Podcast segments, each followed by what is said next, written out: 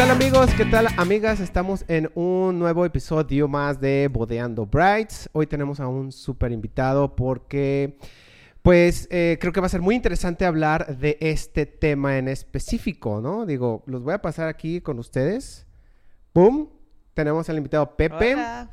Este, Pepe, preséntate, por favor. ¿Quién eres? ¿Qué haces, por favor? A ver, para que sepan quién eres. Bueno, soy Pepe Vallardo, soy misionero del Espíritu Santo y pues bueno, también me ha tocado que me hagan invitaciones a celebrar eh, matrimonios y otro tipo de celebraciones pues cristianas, ¿verdad? Obviamente. Ok, muy bien. Entonces, pues ya saben. Vamos a estar hablando de, pues en realidad es un tema de bodas católicas, ¿no? Digo, eso es lo que queremos este, platicar el día de Todas hoy con este, lo, con lo este de las ceremonias. Todo lo que tenga que ver con las ceremonias católicas. Y pues bueno, vamos a dejar nuestros este, redes sociales. Digo, para ya no, para irnos un poquito Sí, más rápido. Aquí vamos a dejar rápido. nuestras redes sociales. Por si nos quieren hacer alguna pregunta. Pepe, no sé, ¿tú tienes redes sociales? Sí, Sí. ¿Ok? casi Puedes todas. dejar, Sí. bueno, también las vamos a dejar famoso. aquí. Ahí los ponemos. sí. La vamos a dejar aquí también. Interesantes sus debates que pone. para que, pues, si tienen alguna duda, este, pues le puedan escribir, ¿no? Eh, y pues bueno, empezamos, empezamos, vamos a ver con qué ¿Quién eh, tú? preguntita le ¿Yo? queremos hacer a Pepe. Vamos a ver, aquí ya, ya los, ya los switché. ¿Empezamos leve o ya duro, Pepe? Como quieran, lo que les parezca mejor. bueno, creo que antes de entrar ya como bien bien al tema, me gustaría si brevemente podrías como explicar a los novios que nos están viendo cuál es el trámite O sea, los para una, ajá, como el proceso, ¿no? O sea, ¿cuánto tiempo antes recomiendas que se empiecen a ace- acercar como a su parroquia, todo eso? Este, para que ellos vayan viendo si van o no en tiempo.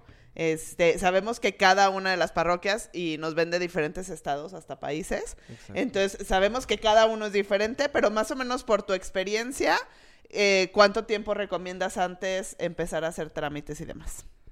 Pues bueno, creo que depende de muchas cosas, ¿no? Si lo que quieren es, por ejemplo, es una iglesia que es luego muy cotizada, pues bueno, tienen que ir casi con un año de anticipación porque luego se pone complicado, ¿no? Pero propiamente los trámites por la iglesia, eh, creo que bastaría con unos seis meses, por lo menos de anticipación, que es el rango que podría ser razonable, eh, en el que pueden asegurar, uno, que van a tener la iglesia, porque me ha tocado parejas que luego lo dejan hasta el final y eso es lo a veces más difícil de, de asegurar.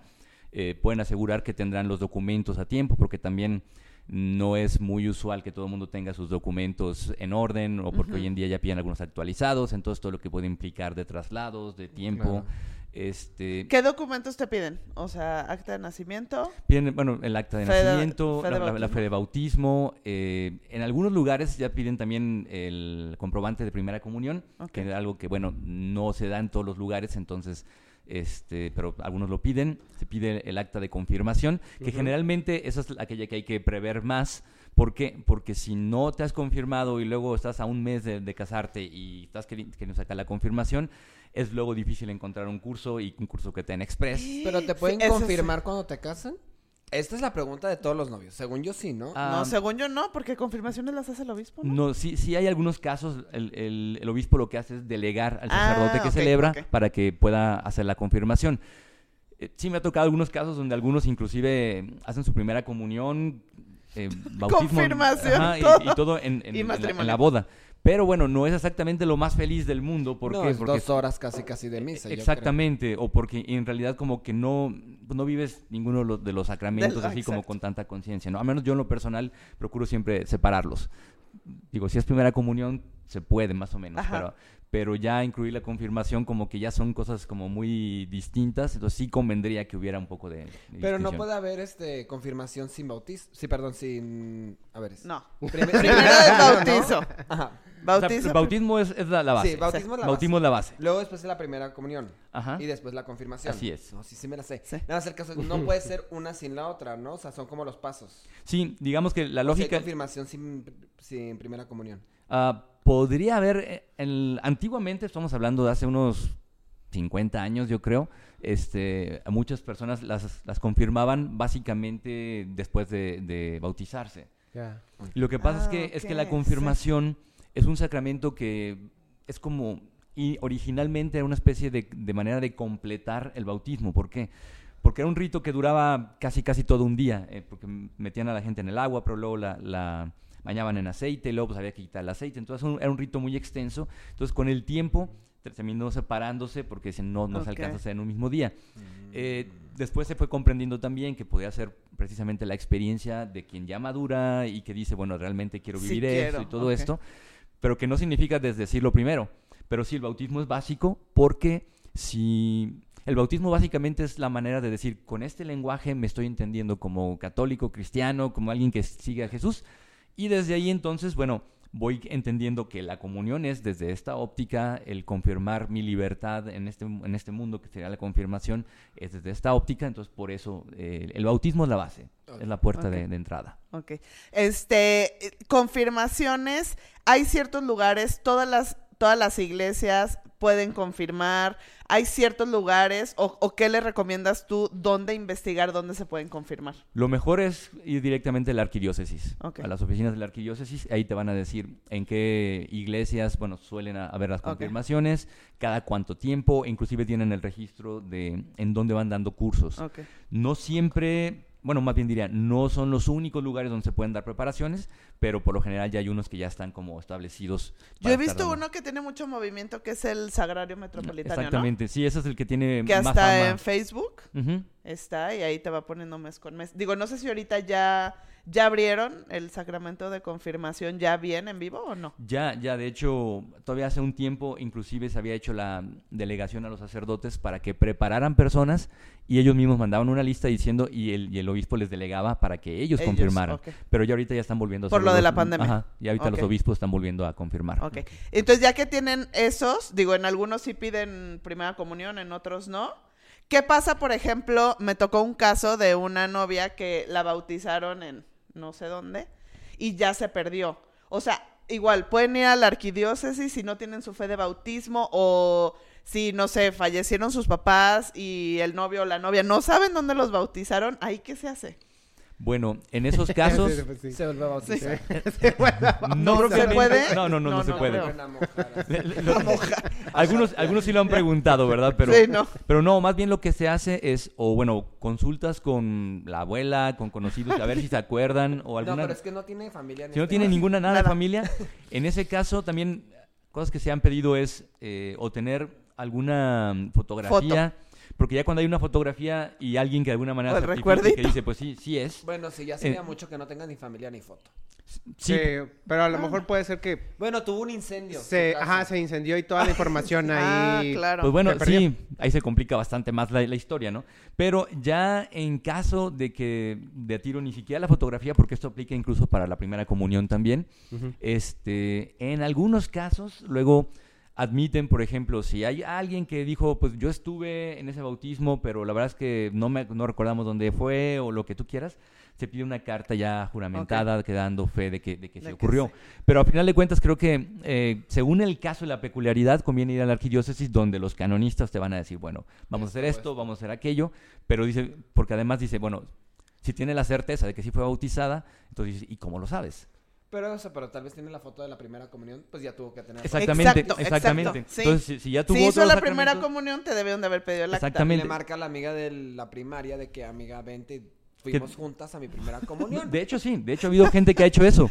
Que dice, y la, y la "Yo amiga puede tener comunión". foto. Sí. Oye, y la amiga... Ay, pero ahí sí cambió mucho. Oye, no, no, Yo pero de que hecho sí. Pero, pero es real, ¿eh? Es real. Ya me tocó un Es caso que le donde alguien "Es que dijo... ya no amiga te pareces". quedada, Tú no te vas a casar, yo no voy contigo. También podría ser, pero... No, pero sí me tocó un caso de alguien que sí decía, yo no tengo, pero hice la primera comunión con mi vecino. Entonces fueron y consiguieron las fotos y todo, y ellos pues tenían los datos. Entonces, siempre, de alguna manera, si ya tuviste otros sacramentos, quiere decir que el bautismo ya lo tienes. Sí, es que es como una escalerita. O sea, Exacto. No pudiste avanzar si no tenías el otro documento. Exactamente. Pero todo esto lo hacen en la arquidiócesis. Ahí, o, O sea, por lo menos sí, ahí te sí, pueden ajá, orientar para saber. Ahorita ya con la cuestión tecnológica están tratando de tener una base de datos Eso donde puedan encontrar y tener una muy buena comunicación. Era justo lo que yo pensaba, que por qué no, digo, ha de ser una lata vaciar todos los libros y demás, pero yo creo que estaría buenísimo así como por nombre o Sí, algo así, en las ¿no? ciudades tiende a ser un poco más fácil. Luego en los pueblos de repente sí es un poco más complicado. Oye, Pepe, yo tengo una pregunta. Para las parejas que de repente viven en otro estado y se quieren casar en otro lado, o de repente están est- en Estados Unidos y se van a casar acá y todo eso, lo- la- el proceso, ¿qué cambia? O sea, hacen prácticamente todo allá con su iglesia y nada más piden el traslado de los documentos para acá y ya. ¿O hay algo más que conlleva? Sí, no, generalmente es eso y claro, eh, tendría que haber una comunicación entre las parroquias, ¿verdad? Donde ellos van a certificar y dice, bueno, acá están haciendo el trámite, este, ya hicimos presentación, ya constatamos que, y acá en, en- en la iglesia en México, bueno, va a recibir los, los elementos, ¿verdad? Y todos los documentos y va a ser tratar de certificar. Yo tengo una pregunta tonta. No, no es A ver. tonta. De esas muy tontas. O sea, todas las iglesias se conocen, ubican, o de repente es como de, ay, me escribió ¿Y cuál tal iglesia, uh, no sé si vamos, o sea, ¿cómo saben si siguen el mismo sacramento o no? Así como O de, si es real ah, o no, estos se me hacen falsos, pues no, o sea, ¿cómo? o sea, mi, mi pregunta es como, ¿cómo saben si siguen la misma metodología, por así decirlo? O sea, que no haya como alguna variante, porque sé que pueden haber algunas variantes, tal vez también en la parte de la religión, ¿y cómo saben si pueden seguir el proceso de esa iglesia acá con los novios? No hay mucha complicación porque debido a cuestiones de derecho canónico y todo eso ya están establecidos como los procedimientos y protocolos que se han de seguir. Entonces, como todos se rigen por, el derecho canónico, entonces de alguna manera ya hay una, digamos, una, una gestión de documentos y de procedimientos en común. ¿Puede pasar que no se conozcan estas iglesias y nada Sí, más se pu- contacten? puede ser que no se, con- no se conozcan y se contacten, claro, que si hay alguna duda, basta con que certifiquen con la arquidiócesis. También hay otros elementos que muchos no saben. Hay documentos que, por ejemplo, se pide que vengan membretados. eh, cada parroquia tiene, por ejemplo, a veces su propio sello. E incluso hoy en día, al menos en la arquidiócesis de Guadalajara, hay una especie de sello invisible que se pone en algunos documentos. Ah. Entonces, que se ve solo con una, una luz especial. Entonces, hay gente que ha llevado documentos que son falsos Ah, claro. y, y se, dan, se dan cuenta que no, que no sale no, el no son válidos. ¿Por qué? Precisamente por este sello especial. Entonces, de un modo u otro, ya hay una serie de procedimientos y de protocolos que ayudan a certificar que, pues, que es real, que sí existe y que está en comunión con, con la arquidiócesis. Yo tengo otra pregunta ahorita. que Ok, a ver, ándale, porque yo también tengo otra Ya pregunta. ya estamos con documentación falsa, vámonos con padres falsos. ¿Cómo pueden Nos saber... enteramos de un padre falso. Ajá, ¿cómo pueden saberlo este, los novios si su padre, o sea, por ejemplo, es que pasa mucho de que, ay, te voy a conseguir el padre, y Ujú. ya está el padre ahí y ni siquiera es una misa tal cual. Pierde tu Entonces, micrófono. ¿Hay alguna Ahí forma está. de hay alguna forma de que ellos puedan comprobar que realmente es verídico su Sacerdote. su ceremonia, su- o sea, pues todo esto? Claro, eh, es lo que hoy en día por eso se manejan lo que llaman licencias eclesiásticas, que es una tarjetita, depende de la, la arquidiócesis, ¿verdad? O la diócesis, en algunos te dan un- una especie de libretita, eh, aquí en la de Guadalajara te dan una credencial como, la de lector. Y es que eso es un modo donde piden las licencias y si no las tiene, entonces dices, bueno, aquí hay algo que no. y por ejemplo, el padre llega con su licencia a hacer el cerem- la ceremonia tal cual. Sí, aunque generalmente las pueden, las piden desde antes. Para o sea, pero si yo me voy a casar, supongamos que yo soy foráneo y que me consiguieron a la persona y todo esto, o sea, yo llegando puedo decirle, ¿me puedes enseñar tu licencia eclesiástica? Sí podrías, Sí, aunque o desde antes la sí, lo, lo mejor es que se envíen desde antes para que te evites ese problema el, el día de la Ah. mera boda, Sí, porque, porque, digo ¿qué tal no vas a conseguir alguien de último minuto? Exactamente, y también puede ser un poco incómodo, ¿no? Que dices, oye, pues ya me trajiste aquí y todavía dudas que tengas. Ajá. Entonces, más bien, Sí, buen punto. ge- generalmente la, la- Creo que yo haría algo así como de, ay, me equivoqué, porque no se me ocurrió? No, pero está súper bien hacer esto. Porque creo que ahorita es como, se puede dar un poco. Sí, se, da, se ha dado. es- De hecho, ha casos. salido en las Sí. noticias donde se han casado con padres que son. Ajá. sí, no vale. o falsos, sí. ¿Tú, tú, Pepe, no conoces alguno? No, de Así hecho, que te haya tocado así como de, ah, oh, ¿qué tal? Mira, yo soy este, sacerdote ah. y tú así de, a ver, dime el versículo tal cual, tal, para ver si eres... ¿No? no, sé. no, me, no me ha tocado, aunque he sabido de casos, digo. Así de, quiz bíblico. A ver, pum, aquí está el, el test para saber, ¿no? Sí, es, mira, lo, lo más fácil a veces, inclusive, por ejemplo, la Arquidiócesis de Monterrey, ellos tienen toda la base de datos en Internet, De todos los sacerdotes. de todos los que están en su diócesis. Órale. Entonces, si tú quieres verificar, te metes, checas y dices, ah, sí está, está en orden. Si Pero no sales, Monterrey, entonces... En Monterrey. Ah, Entonces, está varía se- según las diócesis. Necesitamos pero, eso aquí en Jalisco. pero siempre puedes hacer el simplemente la consulta con la arquidiócesis y dice, oigan, este padre está en, en situación ordinaria, regular, ¿verdad? Dentro de la, de la diócesis o no. Oye, ¿y hay como un número 01800 a cuál marcar o así como que tú digas como directo? A la arquidiócesis, No, ¿no? según yo, No, tienes pues que si no, marcar la arquidiócesis digo, preguntas. podemos aquí, si o sea, en cada... O sea, en cada lugar, en cada estado tienen su es, es de ca- O sea, la arquidiócesis es por estado o por ciudad. Es por arquidiócesis, haz de cuenta, las oficinas de aquí es de la arquidiócesis de Guadalajara. Todo lo que Ah, abarca la Es por Guadalajara. ciudad, por así Ajá, decirlo. pues po- o por zona. O- Entonces, hay arquidiócesis Antes- de Zapopan y así. Tienen No. que buscar... No. no, no, es solo Guadalajara que abarca Que abarca Zapopan, Zapopan. aba- o sea, Ah, entonces abarca Entonces todo un área. busquen la arquidiócesis de su zona y Ajá, ahí ya ándale. pueden marcar por teléfono y corroborar la licencia eclesiástica. Sí. En Porque este caso, puede ser falsa también, o Sí. sea, es que nunca sabes. en este caso dije arquidiócesis porque estamos en Guadalajara, Claro. pero hay otros que se llaman simplemente diócesis porque no son tan grandes. Diócesis. Ah, Pero de todas diócesis. maneras- Diócesis o arquidiócesis. Ah, o sea, diócesis es como de los pueblitos. Eh, o zonas más pequeñas, no necesariamente un pueblito, puede ser una ciudad más pequeña. Ok. O también es una historia un poco más larga, pero bueno. Sí. Eh, En otro capítulo. una de esas dos opciones. Diócesis o Ok. Pepe, yo te tengo una, una pregunta. ¿Tú estás establecido en algún templo? En Cristo sacerdote, aquí en Loma Bonita. Ah, en Loma Bonita. Sí. Ah, ok. ¿Y qué pueden hacer o cómo le pueden hacer las parejas para contactarte? O sea, como para decir... O, o más bien, el, el problema que tienen los, los, los novios es... Bueno, no todos, ¿ok? La No, mayoría. Porque la mayoría es de... No me gusta el sacerdote del templo El que, que me voy a poniendo. casar. Tendrían que ir igual con la arquidiócesis para decir... Oye, quiero a Pepe. Quiero que Pepe No, me case en tal templo. ¿se no puede? necesariamente. O tienen que ir contigo. Van a la- o- Bueno, primero tienen que hablar con el sacerdote que, a que quieren invitar, porque capaz de que luego van Sí, su en nombre este y si no por puede, ejemplo, pues... yo ya te vi. Ajá. Digo, porque yo ya te he visto en, en, en un, en, los, en, en una boda y la verdad es de que un speech muy, muy, muy, bonito a los novios. Y eso a mí como fotógrafo, se- como fotógrafo se me hace muy padre. Entonces, digo, para que también sepan los- las novias, novios, de decir, bueno, eh, busquen a un sacerdote que realmente les pueda explicar algo bonito, porque hay sacerdotes que, eh, ¿no? O sea, de- Hay entonces, e- esa es como mi Y pregunta. que se de- conozcan. Eso también a mí se me Es- hace súper importante. Es una parte ¿no? importante. Yo creo que eh, el- los sacramentos no son, no son show, no son espectáculo. Entonces también la relación con quien va a celebrar el sacramento es importante que no sea tampoco una mera relación de, de, clien- de clientes, ¿no? Ajá, Es decir, pues, no, yo te contrato y te pago. Me ha tocado personas alguna vez que estaban haciendo casi, casi casting, ¿no? De a, a quién querían... Sí, sí. De que llegan primero me pidieron, oye, pues quería que tú me podías casar y luego ya, oye, ¿no tienes un lugar donde celebres para ver cómo le haces, a ver si nos gusta? Sí. Entonces dije, bueno, esto, esto Ajá. suena a casting, ¿no? Sí. O sea, ¿Por qué no mejor como- platicamos? Me sonó como con los DJs, ¿no? Sí, O sea, piensan voy a ir a ver al con- DJ. Con el padre. pues. exactamente. Entonces, sí es importante que haya como una conexión. Este, yo, yo sí, eh, bueno, alentaría a que conozcan, a que vayan, que dialoguen No, un que poquito. entren a la misa del También- padre para que escuchen si les gusta o no. Sí. Desde ahí podrían saber para Es qué que, hacerlo es, es incómodo que de- se- es eso, digo, porque a mí, eh, a mí se me hace interesante es el cómo les vas a... dis- O sea, a mí es lo- se me hace padrísimo que se les diga algo a la pareja. Sí. No tanto como... Por lo que sabes. Sí. Que- y, que, y que nosotros que estamos acá, o sea, como planners o como fotógrafo, te das cuenta luego, luego las misas donde hay veces que hasta el padre se equivoca porque nunca vio a los novios. Entonces yo creo que les han de pasar Y les dice hasta o otro algo, nombre. Y Ay, les ¿cómo dice te otro llamas? nombre.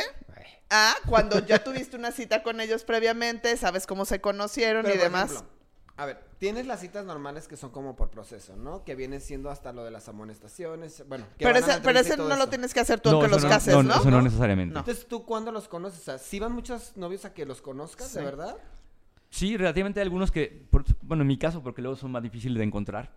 Este, entonces, pues más bien digo, si quieren, o más bien les dicen, si quieren hallarme, tienen que ir a la misa donde yo estoy. Ujú. Y es donde ya más o menos puedo decir, ¿sabes qué? ellos. Sí puedo, no puedo, y entonces ya a partir de ahí nos ponemos de acuerdo. Lo primero es ver fechas y todo eso. Si no, si no cuadra, pues dices, "Pa- ni para No, qué Ni para más qué le tiempo". muevo, claro. Exactamente. Y a una vez que sí, entonces se puede, se puede platicar.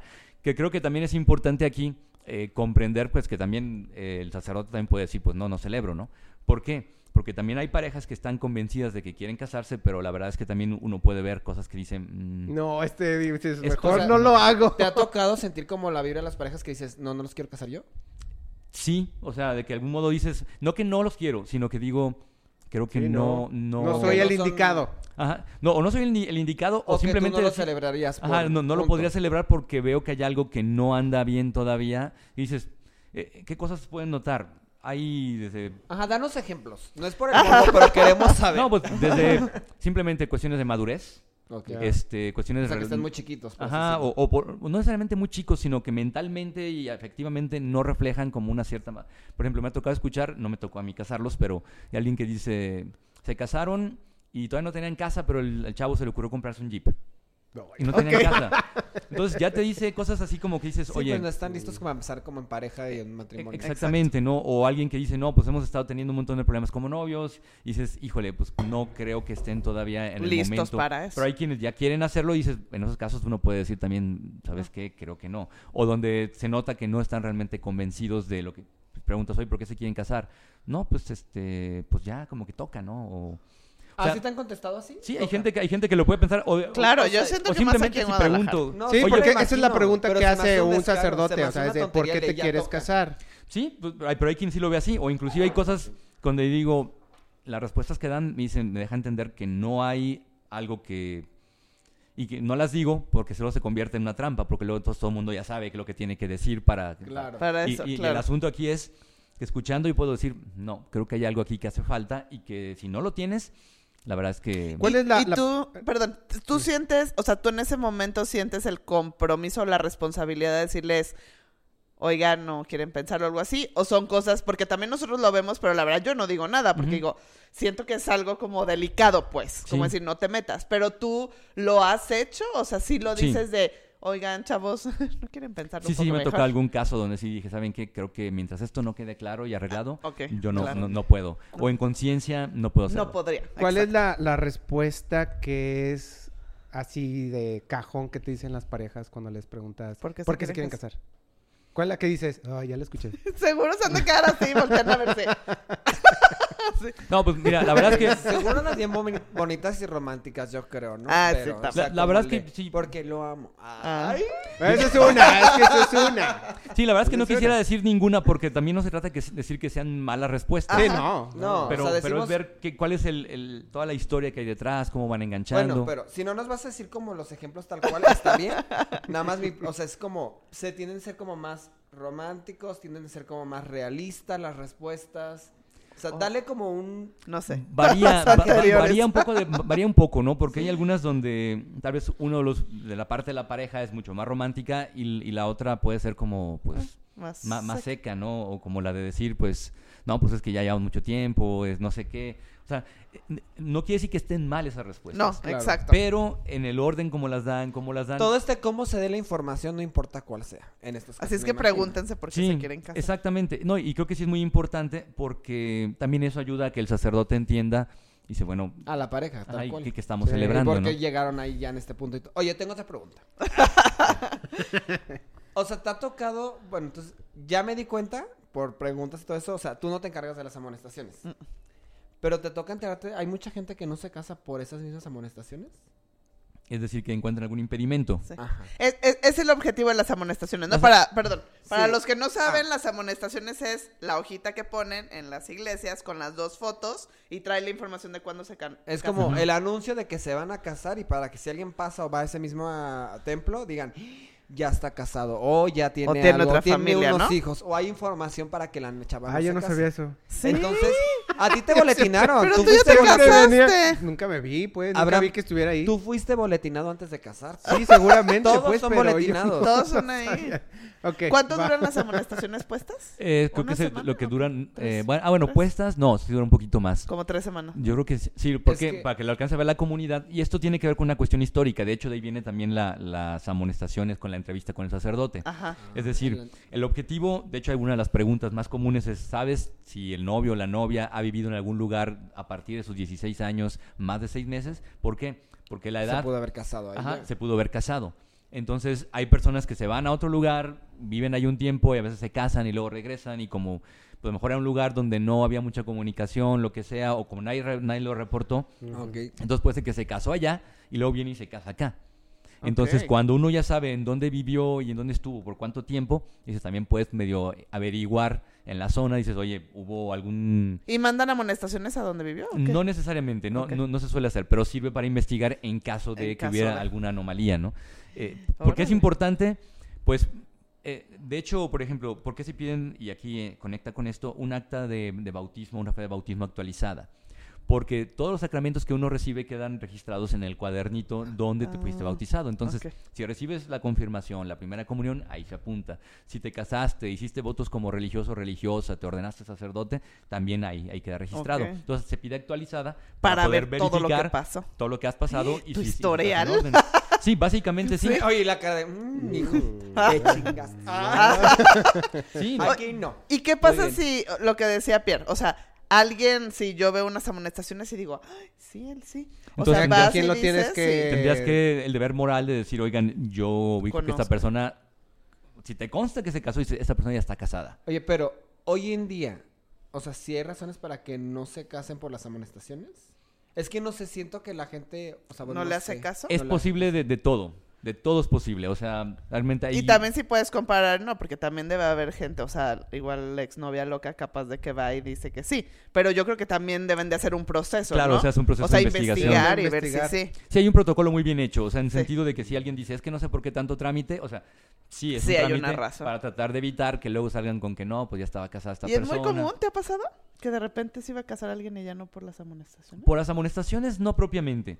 En todo caso, también, eh, por ejemplo, en la, la entrevista previa, Ajá. también cada diócesis tiene sus formatos, pero en algunas sí se hacen preguntas con lo que el, que el sacerdote que entrevista emite un juicio en el sentido de decir, creo que sí están eh, listos para casarse, o puede decir, creo Ah, que ah, no. Hay algo raro. De hecho, se hacen preguntas algunas donde hay algún motivo por el cual tú eh, le condicionarías eh, tu matrimonio.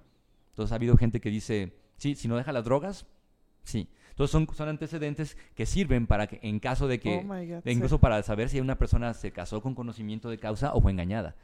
Porque, por ejemplo, hay gente que se casa y luego dicen que resulta que eran estériles, ¿no? Y lo sabían, pero nunca lo dijeron. Entonces la otra pareja dice, oye, Nunca Pues, me dijiste. nunca me Ah, dijiste eso. Sabía. Que eso me lleva a otra pregunta. Anulación de matrimonio. Vamos con ese tema.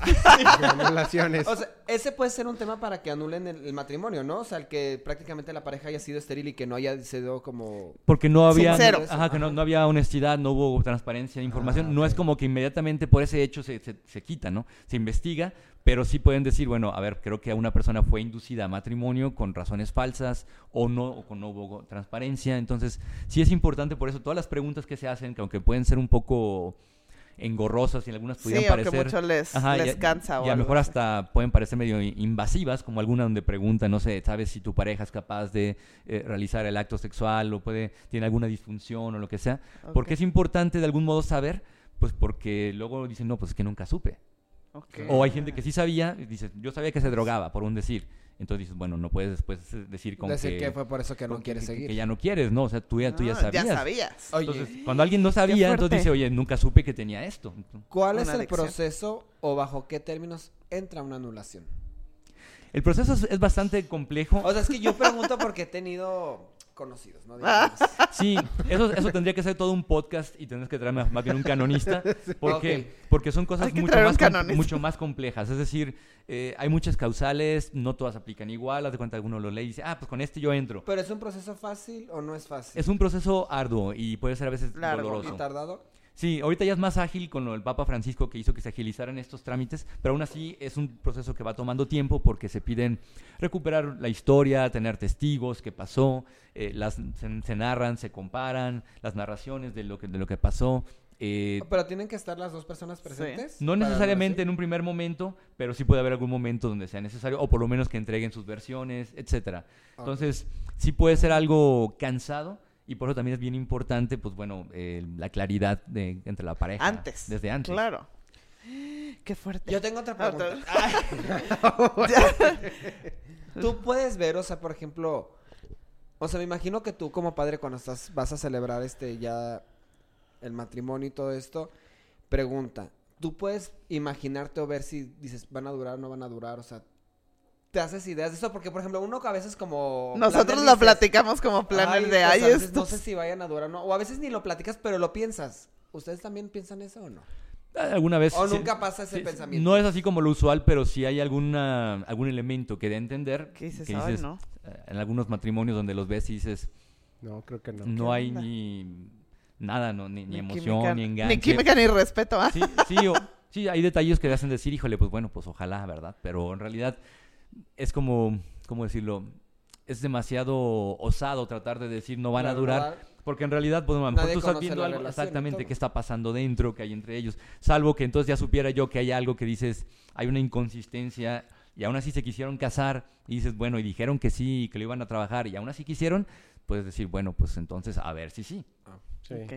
Oye, Pepe, ¿qué, ¿qué opinas tú del cortejo? O sea, ya vámonos a la operación de, de la, de la ceremonia. Del cortejo, ¿te gusta? ¿No? Es algo, pues obviamente es una tradición o no sé de dónde viene, pero hay veces que, pues aparte de los padrinos y todo, pues meten damas y mil. O sea, tú en lo personal, ¿te gusta? ¿No? o te gustaría que, por ejemplo, nosotros como planners sensibilizáramos un poquito más a los novios de qué es eso y no nada más lleguen y se formen así? ¿Qué opinas tú de esa parte del cortejo?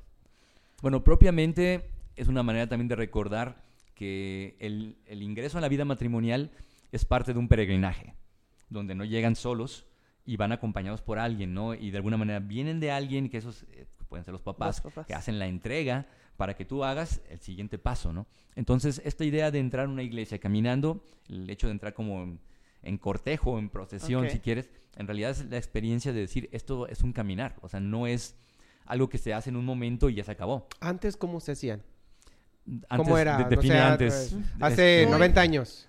Un cortejo. Digo, ajá, un cortejo. Mis abuelitos Entraba- que se casaban a las 7 de la mañana, Yo creo por que ejemplo. también, ¿no? No sé. Yo creo Ah, que igual, nada más tal vez más gente, ¿no? No sé. No estoy muy seguro, porque no me tocó a mí eso. Sí, o que sepas, pues, bueno, yo sé que Este- no, No pero... está tan grande. No, no, Este- pero a lo mejor de, joven, de- de- Abraham. de- en, de- en de- algunos de- casos, es que también si se casaban muy de mañana, a veces hay lugares donde hacen hasta eh, celebraciones de, de matrimonio comunitarias. Ah, ok. Entonces, pues no se pueden dar el lujo. No, se pueden dar el lujo de hacer un cortejo, Sí, ¿no? imagínate Pero, cortejo. ¿eso todavía existe? Sí, todavía. Entonces, Ah, el- Entonces, ¿Varios? después, no, ya me van a salir con boda comunitaria y me va a morir. Ay, no. sí, mientras Todos van a agarrar mientras, el mismo mientras entelado, quede claro que se cada quien con su pareja y no se casan todos con todos. no todos juntos al mismo Sí, tiempo. no, no es boda swinger. Oye, después de que van a decir, salí de la iglesia con una boda harem, una harem. Y la fiesta no, ay, Sí, ahora volviendo con la pregunta, a mí, Sí. digo, en lo personal creo que no me conflictúa, creo que lo que sí, me parece que sí es importante... eh, hay que no sean tan largos los No, cortejos. bueno, dos cosas que son claves, ¿no? Una, que no se convierta en una pasarela. Ok. Es un ¿verdad? show, exactamente. Exacto. ¿Por qué? Porque para muchos es como... Es- oh, wow, y, voy y aquí ahí es muy importante también el rol de los fotógrafos, porque cuando cada vez que van entrando le van tomando fotos como si fueran la alfombra roja, ¿no? Entonces, dices, eh, creo que estamos perdidos en, en el enfoque. Simplemente porque yo entiendo que la gente se prepara, lleva sus mejores galas, pero la pregunta que me gusta hacerla es, ¿a qué viniste? Sí. Dice, ¿viniste a Sí. lucirte a ti o viniste a acompañar a una pareja que Sí. quiere Que hacerte parte de que te algo que es tomó en importante? cuenta para decir, Exactamente. que, que entres. Entonces, a Sí, partir de ahí claro. uno diría, si quieres tomarte fotos como pasarela, pues sea, tómatelas en la fiesta. o ¿Sabes? afuera. eh, Esto me recuerda a la primera regañada que me dio un padre. Porque, o sea, pues no tiene tanto esto que te dan como los planes tal cual. O sea, Sí, sí, ¿no? viene siendo más de unos cinco años para acá. Llevamos mucho más años que eso. Y Pero me no acuerdo muy común. bien que cuando quise empezar a acomodar el cortejo, me dijo el padre, esto no es show. Aquí tú no mandas y me sentó de culo. O sea, bueno, me sentó. y yo, pues ya valió. Entonces, pues sí, es la parte esa de como la parte incómoda que no es pasarela, no es tal. Y me imagino que es cuando ven como el más desmadre de los padres, ¿no? Cuando si salen y ven como todo el show dicen, ay, Sí. ya, mejor los acomodo yo y ya. Sí, y también creo que es importante, miren, el diálogo siempre con la, entre los encargados y el sacerdote, pues es mejor. Llegas y le preguntas, padre, eh, me pidieron que ayude con esto. ¿Puedo Está ayudarle bien. con esto? O lo va a hacer usted. O, o prefiere hacerlo usted. Si él te dice, no, no, adelante, hazlo, pues ya. Eh, inclu- Bueno, últimamente ya O son más presentarnos lindos. o algo. Últimamente ya son más lindos, la neta. Ya es No, pero como aún que así- ya saben que de todos está uno ahí. Sí, pero aún así la, la, defe- deferencia de ir a preguntar creo que dice mucho. Está ¿Por muy padre eso. Porque eso ayuda a que entonces diga, bueno, creo que estamos entendiéndonos en que cada quien... Es como cuando llega un fotógrafo y me dice, oye, ¿puedo tomar fotos aquí? Yo digo, yo sé que tienes que comer, tienes, de esto vives, entonces claro, nada más ayúdame con esto y esto para que yo pueda también seguir en lo que, en lo que a mí me, me toca aquí, ¿no? Ok, Entonces, vamos hablando de fotógrafos. Eso, ¿cuál es la Ah, recomendación? Me gustó esa parte, se trata de respeto y está Exacto. padre. No, Entonces, y es creo que yo no lo hacía, la verdad, yo no lo hago. Yo nada más llego y pues empiezo ahí. Yo solo con los sacerdotes que yo, Yo con los foráneos. llevo, pues ahí sí, pero realmente yo tampoco nunca llegaba y me presentaba con el que... Yo con los foráneos sí me toca porque pues a veces hay como Estás- cosas diferentes. Digo, no, no va a ser que me regañen frente de todos, qué pena. Ajá. Pero está padre eso, o sea, la Sí. verdad sí, planes, colegas, pues Sí, ok. de todo el medio, fotógrafos, Eh, video, pidan permiso. Bueno, no permiso. Sí, al menos "Hola, buenas presentarnos. ¿no? Sí, Soy Abraham y vengo a tomar fotos. Sí, porque a lo mejor también ellos como sacerdotes, pues no sabes si es la planner o es invitada o es la tía o quién es. Entonces, como presentarnos. Sí, Sí. ok, mira, por ejemplo, es que tengo un blog de, de- de fotógrafos. Otro de ¿ok? fotógrafos. Y, el, y, y muchos de los problemas es eso, el templo, ¿no? El- el- la iglesia, el sacerdote, que hay sacerdotes que son muy exigentes, muy regañones, etcétera, etcétera, ¿no?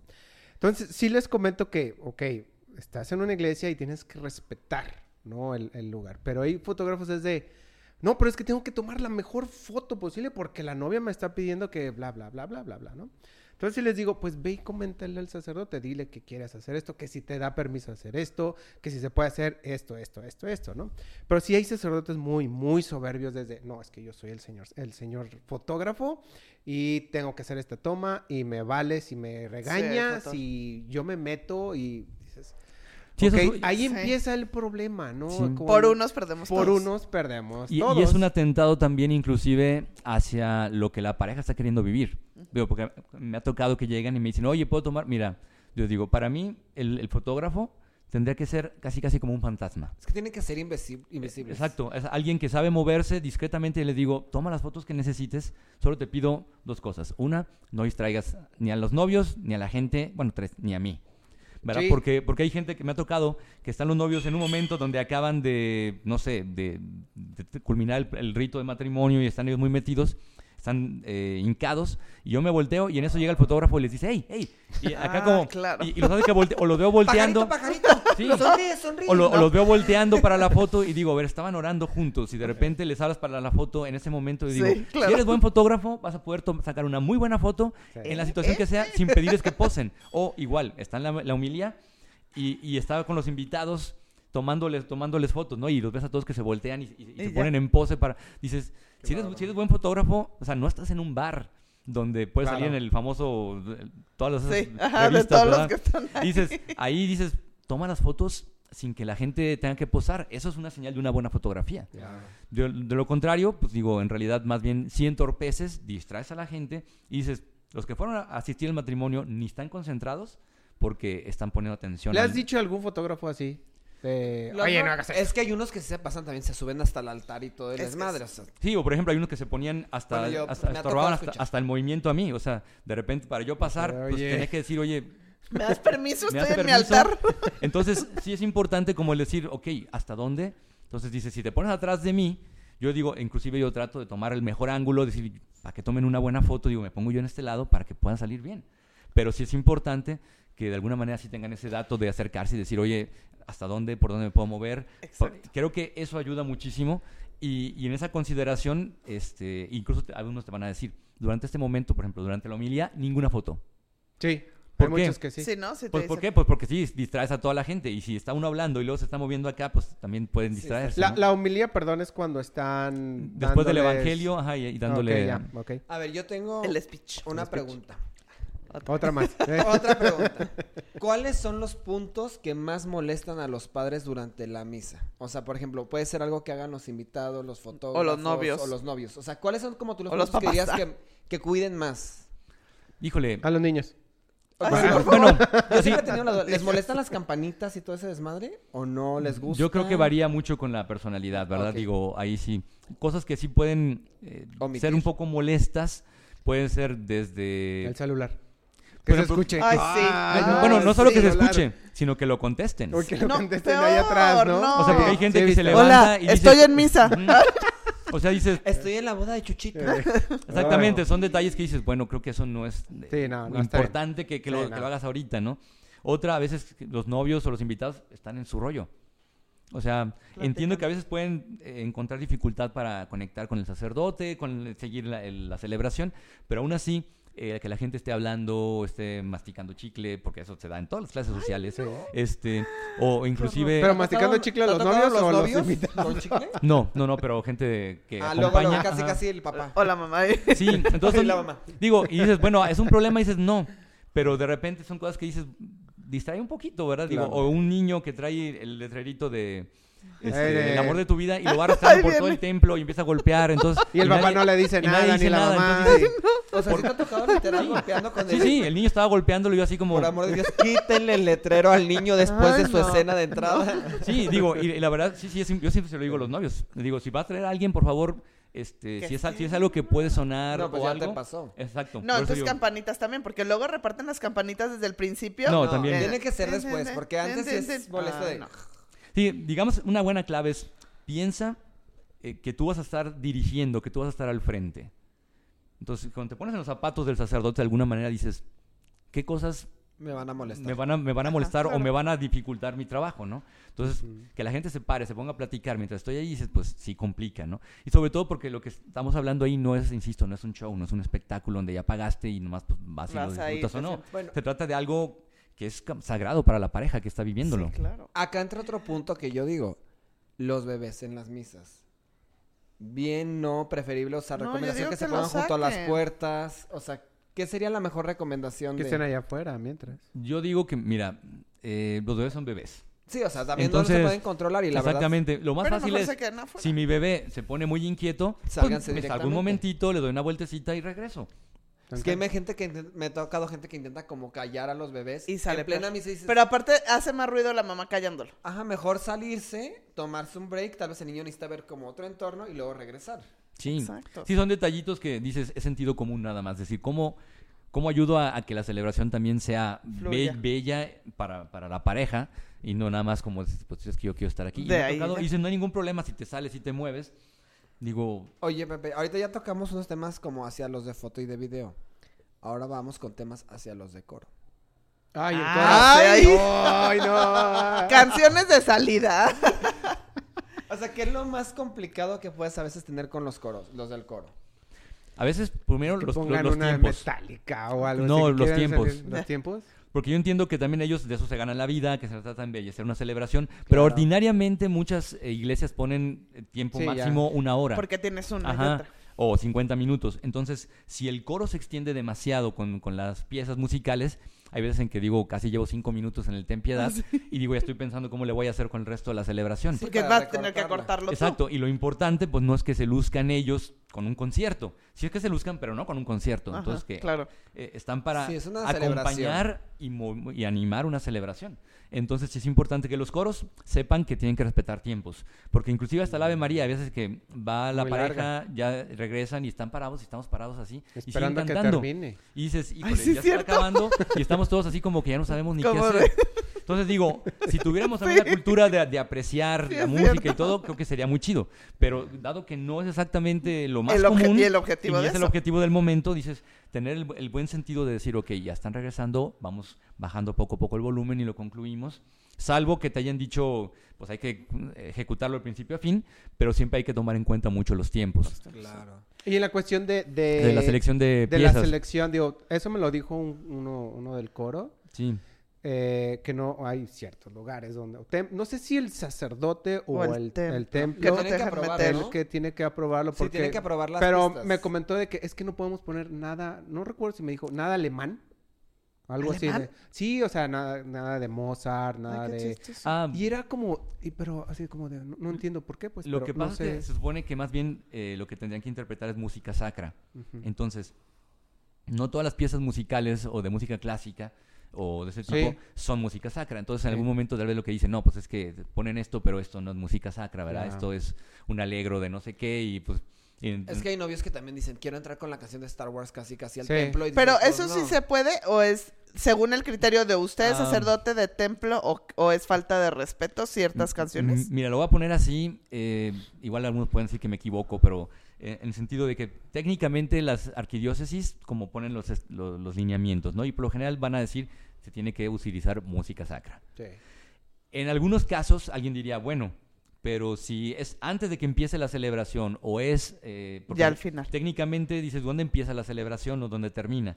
Por lo general tiene que ver, empieza con el saludo del sacerdote y la señal de la cruz y termina con la bendición. Entonces dices, una vez que termina la bendición, dices, pues bueno, ya no estamos en, en el rito. Entonces tal vez se podría interpretar algún otro tipo de pieza musical. Pero hay algunos que van a decir, no, porque sigues en una iglesia y entonces Sí, esto se no. me hace una cosa a mí de respeto en lo personal, en cierta manera, y obviamente tampoco no salirte tanto de algo tal vez más publicitario o Es que comercial. yo creo que también depende. O sea, hay unas que a lo mejor no está tan. Por ejemplo, hay una, la de Pot- Portivo Laré. Mm. O sea, no creo que esté tan mal que quieran salir con esa, pero no es lo mismo que quieran salir con Star Wars. Ah, en Sí, serio. no. ¿No? Sí. O Es- Ajá, sea- bueno, yo creo que hay como todavía un- una línea de criterio, pero también es platicarlo, obviamente, con el Ahí padre, con ¿no? quién, haz de O cuenta, sea, tú ¿con vas quién? a oficiar una misa a Colinas o a San Juan Macías. Ahí con quién tenemos que preguntar, contigo que vas a oficiar o con la persona de la iglesia. Generalmente remiten con, por ejemplo, con- en- me ha tocado que me vienen y me preguntan, Y obviamente es importante, pero tendrían que preguntar a ambos. Ah, ¿Por qué? Porque a lo mejor en la iglesia dan permiso, pero el sacerdote que celebra dice que no. Dice que no. O igual yo digo, no, no hay ningún problema. A mí también me gusta dicen esa, no. ponla. Y ellos dicen, no, tenemos esto, ¿no? Sí. Pues, pregunten a todos y punto. Sí, sí. entonces, sí, de hecho hay algunos casos porque me ha tocado en alguna iglesia donde me habían preguntado y dije, bueno, pues ya, ya terminó la celebración, pues la pueden poner, ¿no? Ya está yendo la gente. Este, y me di cuenta que el párroco no, dijo no, no, y pues ahí los cayó. Entonces dije, ok, entonces me queda Sí. claro que sí es importante preguntar en, ambos casos para que no, pues para evitarse Problemas. problemas, ¿no? Sobre todo el coro. Ya los novios, pues, Ya, ya saben. Oye, Ok. bueno, Tú primero, porque ya me lo tenemos que terminar. es que yo digo, entramos también en la parte de, pues, hay planners, ¿no? Pero si no hay ningún planner y no llega el coro, ¿qué hace el padre? Empieza sin coro. Sí, El- pues a la misa organiza- tal cual. Se va pues, sí. sin el coro tal cual todo eso. él, él- él organiza. y él canta y todo el mundo canta. a veces, a veces él canta y la gente canta. ¿Tú a ve- cantas, Pepe? Sí. A mí me gusta cuando cantan. Pero, sí, ¿Se pero me di- hace cool? digo, ahí depende mucho. Me tocó una vez donde no, no llegó el coro por un error, una cosa así que no se contrató. Eh. Y más bien lo que tratamos de hacer, dije, bueno, vamos a trabajar con el silencio. O todo el mundo tiene Ok, pistas. claro. O sea, por ejemplo, los templos tienen pistas también, ¿no?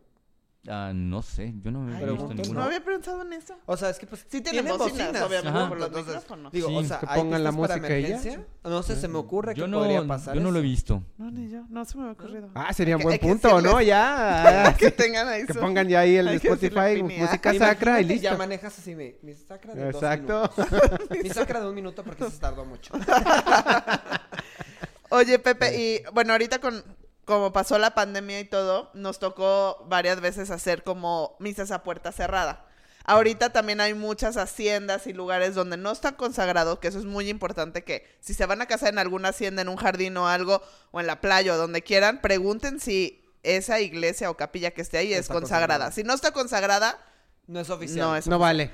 entonces, nosotros lo que hemos estado haciendo es como hacer la misa a puerta cerrada, o sea, el sacramento a puerta cerrada, y luego ya van y hacen una, como la bendición o algo así. Entonces, ¿te gustan esas ceremonias? Yo estuve en varias y se me hace súper bonito, muy privado y demás, ¿no? Sí, digo, primero, bueno, empezaré con lo que decías, creo que sí es muy importante eso, ¿verdad? Porque hay muchos lugares eh, que te ofrecen de capilla y aquí tenemos todo para la misa y todo, pero la gran pregunta siempre es, oye, ¿pero el párroco autoriza que se celebren misas aquí? No, si han celebrado bodas, la pregunta es, ¿el párroco lo autoriza? ¿Por qué? Porque pueden, hay sacerdotes eh, fake, ¿verdad? Que pueden ir, o hay algunos inclusive que van hasta sin permiso. Y aún así se puede convertir en, en un lío, ¿verdad? Entonces, por eso siempre es importante. La pregunta no es si lo han hecho, la pregunta es si lo autorizan, ¿verdad? Creo que ese es el, el asunto El clave. punto. Ahora, lo otro, creo que sí es importante, digo, hay momentos donde dice, bueno, ya se celebró la boda, lo que sea, y si quieren tener un momentito que se, digamos, haga como una especie de renovación del matrimonio, eh, puedan eh, compartir con sus invitados, pues no la boda como tal, ¿verdad? Pero al menos algún gesto, creo que puede ser bonito y, y creo que puede ser muy simbólico. Lo importante aquí es, porque se ha estado dando últimamente, que no se convierta en una réplica, Ok. porque me ha tocado personas que se casaron eh, a puerta cerrada y luego querían volver a hacer todo. Todo. Igual vestida de novia, de Como si fuera la misa. Como si fuera la boda. En la boda. Y Entonces, eso está mal. aquí es donde vo- voy al asunto. No, voy a decir, no es que esté mal, sino que es, es un asunto eh, complejo, en, bueno, en sentido teológico, pero también de conciencia. Voy a poner así. Un ejemplo que yo le decía a una pareja. Es como si bautizamos a un niño y luego me dicen, no vino la abuelita, entonces queremos que la abuelita esté. Entonces vienen y vas a tener que volver a echar el agua y hacer todo. Entonces se convierte en una mímica, en una especie de espectáculo, porque ya no estoy haciendo algo. Es como el primer beso. Dices, oye, Ah. nos dimos el primer beso. Híjole, no, no tomamos video. Vamos a tomar video otra vez. Es Entonces, como el, first look que hacen los novios cuando Sí, ven a la novia. Y como, y ay, los fotógrafos, hay que volverla a hacer para otro Ya no- ángulo. ya no es ya, mismo ya no sale. primero. O sea, entonces, de alguna manera no, hay un claro. elemento. El, el sacramento, para no ponerlo en términos muy teológicos, hay un elemento de autenticidad que dices, se da únicamente una vez. Es No- que, ¿sabes que Esto Sí, es responde a algo que una vez me pasó, que los novios no alcanzaron a hacer papeleo en tiempos y todavía me preguntaron así como semanas antes porque no habían conseguido quién los casara, porque obviamente no hicieron con tiempo todo el papeleo. Y de, "Aquí- ayúdame a conseguir un padre que me haga toda la boda, pero pues simplemente no me case. Y pues obviamente ningún padre No. se iba a prestar a eso por esto mismo que tú dices. Entonces ya me cae muy en cuenta y yo decía, pues yo no le veo nada de malo. Y ahorita que lo Ahorita- dices digo, Ya entendí por qué "Ah". no conseguí. Entonces, no, no es posible, no se puede, no pregunten en un futuro, ya pasé por eso. Sí, y, No. digo, y lo importante es que entiendan que no es porque sea una cuestión de, de cerrazón o de, o de normativa, o sea, es una cuestión de autenticidad. insisto, o sea, es, es como si fuera incluso hasta, no sé, ese primer beso, la, la noche de la luna de miel, o sea, por más que lo quieras replicar, Ya no. dices, es que que lo hagas una segunda vez, pues va a ser una segunda vez. Pero el fingir como el, el- todo el asunto, Claro, y alguien no. dices, en algún caso yo les decía, se puede hacer una renovación de votos, pero que no parezca que es exactamente la misma boda. ¿Por qué? Al menos, por ejemplo, si yo lo celebré y a mí me pides que yo, lo, que yo lo vuelva a celebrar, para mí es un dilema también ético, porque digo, es que siento, me siento que estoy actuando. Porque Sí, sientes que ya es una actuación, nada más como para que quede en foto y video. Ya O sea, están Exactamente, casados, es como- ya no es exactamente. real. Entonces digo, ¿qué estoy No lo haciendo había yo visto aquí? así. Entonces sí, por eso es muy importante como que no se lea, o sea, el matrimonio es un asunto teológico, religioso y en ese sentido no se reduce a, a la mera ejecución de, de repetir cosas. Es- insisto, hay algo único que ocurre ahí. Es un bautismo, dices, una vez que lo bautizas, dices, hay algo único que ocurrió ahí. Una vez que te confiesas, hay algo único que ocurrió ahí. La comunión, una vez que dices, sí, quiero vivir esto, hay algo único.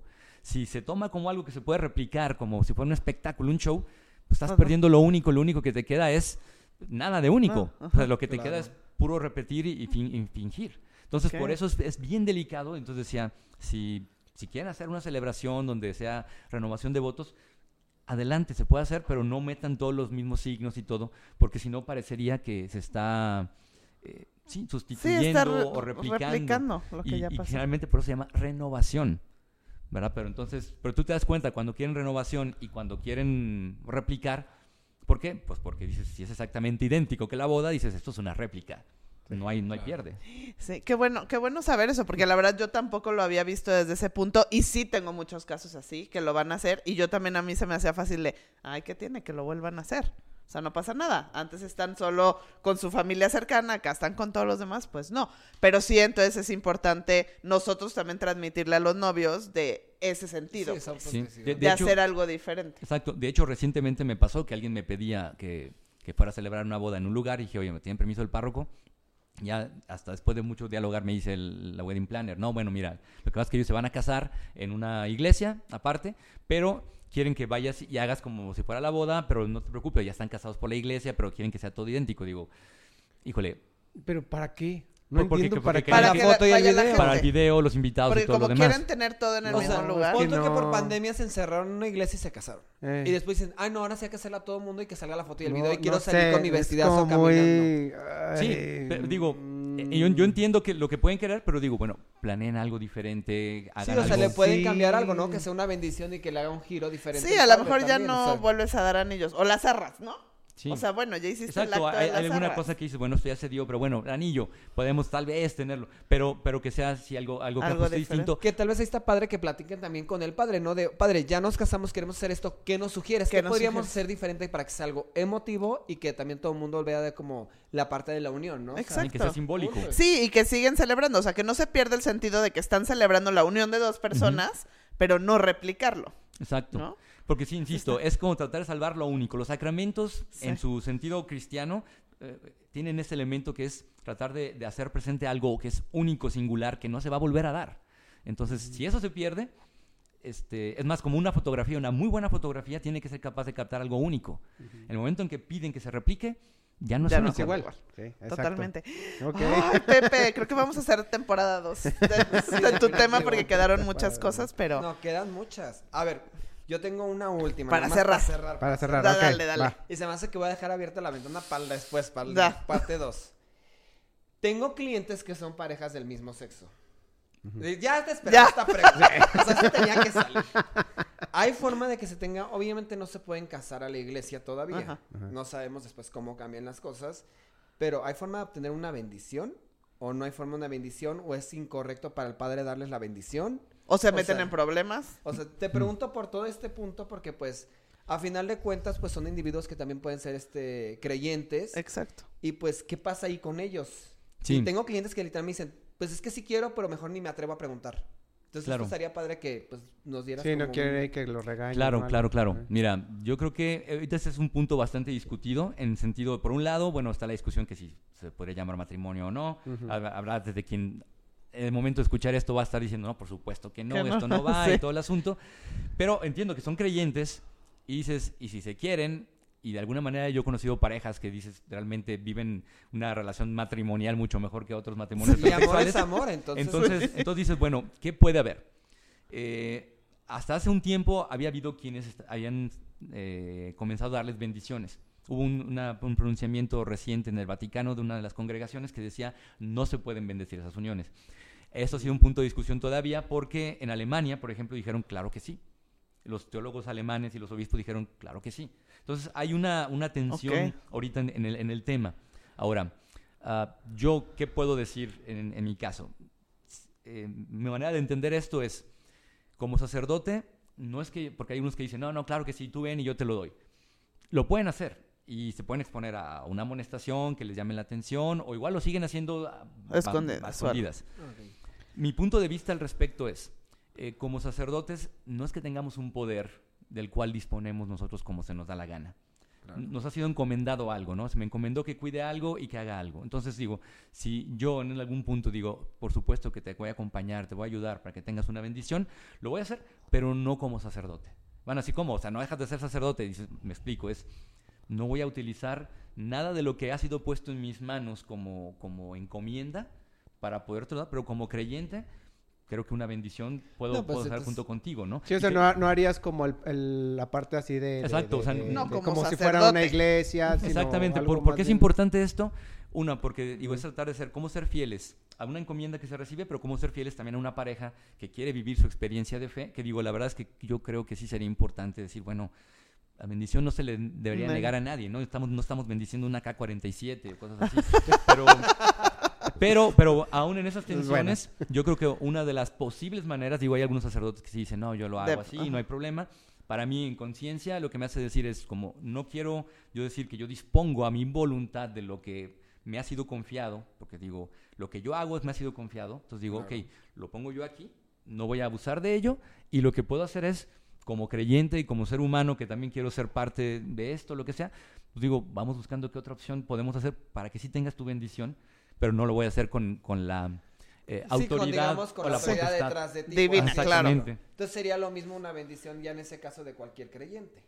Se puede hacer, digo, ahora sí que es- se pueden organizar, digo, hay muchas maneras, digo, yo creo que a final de cuentas sí hay sacerdotes que puede ser que tengan una disposición a hacerlo, este, a lo mejor algunos van a decir, bueno, sí, cualquier creyente, pero no es igual, ¿por No qué? es Por- igual, porque, pues es como, viene mi, mi abuelita, bueno, si su abuelita es muy importante, pues igual sí cuenta, ¿no? Sí. Depende qué es lo que quieran, o sea, simplemente decir que alguien me dé la bendición, pues bueno, si quieren organizar algo, ¿Y tú qué dices en estos casos? ¿Que si se atrevan a acercarse? ¿O mejor? O sea, es que ahí está muy difícil. o sea, Claro. pues yo digo Pues que es que yo creo que si no tienen algún... tienen, ¿no? El O sea, no ya si- lo tienen, ajá, pues, yo creo que si son creyentes y demás y tienen algún sacerdote conocido, creo De que sí puede haber la confianza. Si no son tan creyentes y van a llegar a De la nada, X pues, templos que ya sabemos cómo son y que llegue y les diga, pues los van a sacar. Sí, y, creo. y creo que también es muy importante ese punto, ¿no? El, el vínculo que se va... El Papa Francisco ha, ha puesto mucho el énfasis en la cuestión del discernimiento y todo eso y que el acompañamiento. Entonces creo que sí es importante que si se acercan, que sea con alguien que les dé confianza Exacto. y que al mismo tiempo, pues bueno, puedan discernir juntos a ver qué podemos hacer. en o este- por en este- qué quieres esta bendición. Exactamente. Claro. Que, que yo, yo insisto que quien se lo plantea pues, es porque en su fe es, es importante, ¿no? Y entonces digo, por eso digo, decía Santo Tomás de Aquino, Dios no está ligado a, lo- a sus sacramentos en el sentido de que no está vinculado o obligado a, a dejar sentir, llegar, dejar llegar su gracia por los, eh, los caminos de siempre. Puede hacerlo por muchos modos, ¿no? Entonces, el asunto aquí es cómo poder hacerlo y también que no se caiga en a lo mejor en, porque hay gente que va a decir, no, no, yo te doy la bendición, te lo organizo, pues está volviendo como una especie de business, ¿no? Entonces, Sí, o que es tampoco se vuelve un show, ¿no? O sea, al final de cuentas. Exacto. entonces, creo que hay cosas que sí se podrán encontrar camino y como dice, pues que se acerquen a quien le tengan confianza y a lo mejor les va a decir con confianza, saben que no, no puedo o, O así. o vamos haciendo esto o bueno, que vengan tus papás y tus papás sean los que los bendigan, ¿verdad? Pues sí. Ah, Sí, ah, hacer Pero- algo diferente, que sea pero bonito y se- emotivo. pero se puede a- organizar algo, digo, porque a final de cuentas pues entiendo que si alguien quiere que la bendición de Dios en su amor, pues digo, No podemos. ¿quién soy yo para negárselo, no? Sí, Claro. claro. Ay, pues muy Bueno, interesante, el tema abierto, ahora sí, a muchas cosas futuras. Para la parte 2. Ok, pues bueno. Este, si tienen alguna pregunta, algún comentario que nos haya faltado y se lo quieran hacer a Pepe. Para pues, la parte 2. pa- ah, exactamente, para parte 2, nos pueden dejar un comentario, ya saben, en la parte de comentarios. Y pues bueno, si les gustó este, este video, pues ya saben, suscríbanse, suscríbanse a este Sí, canal Nuestro canal. para que sigamos haciendo este tipo de contenido. Y pues bueno, también les vamos a dejar nuestras redes sociales otra vez. Este, aquí, ahí está. Aquí En abajito. esta parte. Eh, y pues bueno, ojalá les haya gustado. ¿Alguna última cosa? Despedirnos, ¿va? ¿No? Muchas gracias. Muchas y, a ver, gracias. muchas gracias. Gracias. Sabemos que tienes agenda llena, pero gracias por haber venido. Con Muchas gusto. gracias, Pepe, por haber venido. Y pues bueno, nos estamos viendo en el siguiente capítulo de podcast. Bye. Bye. Bye.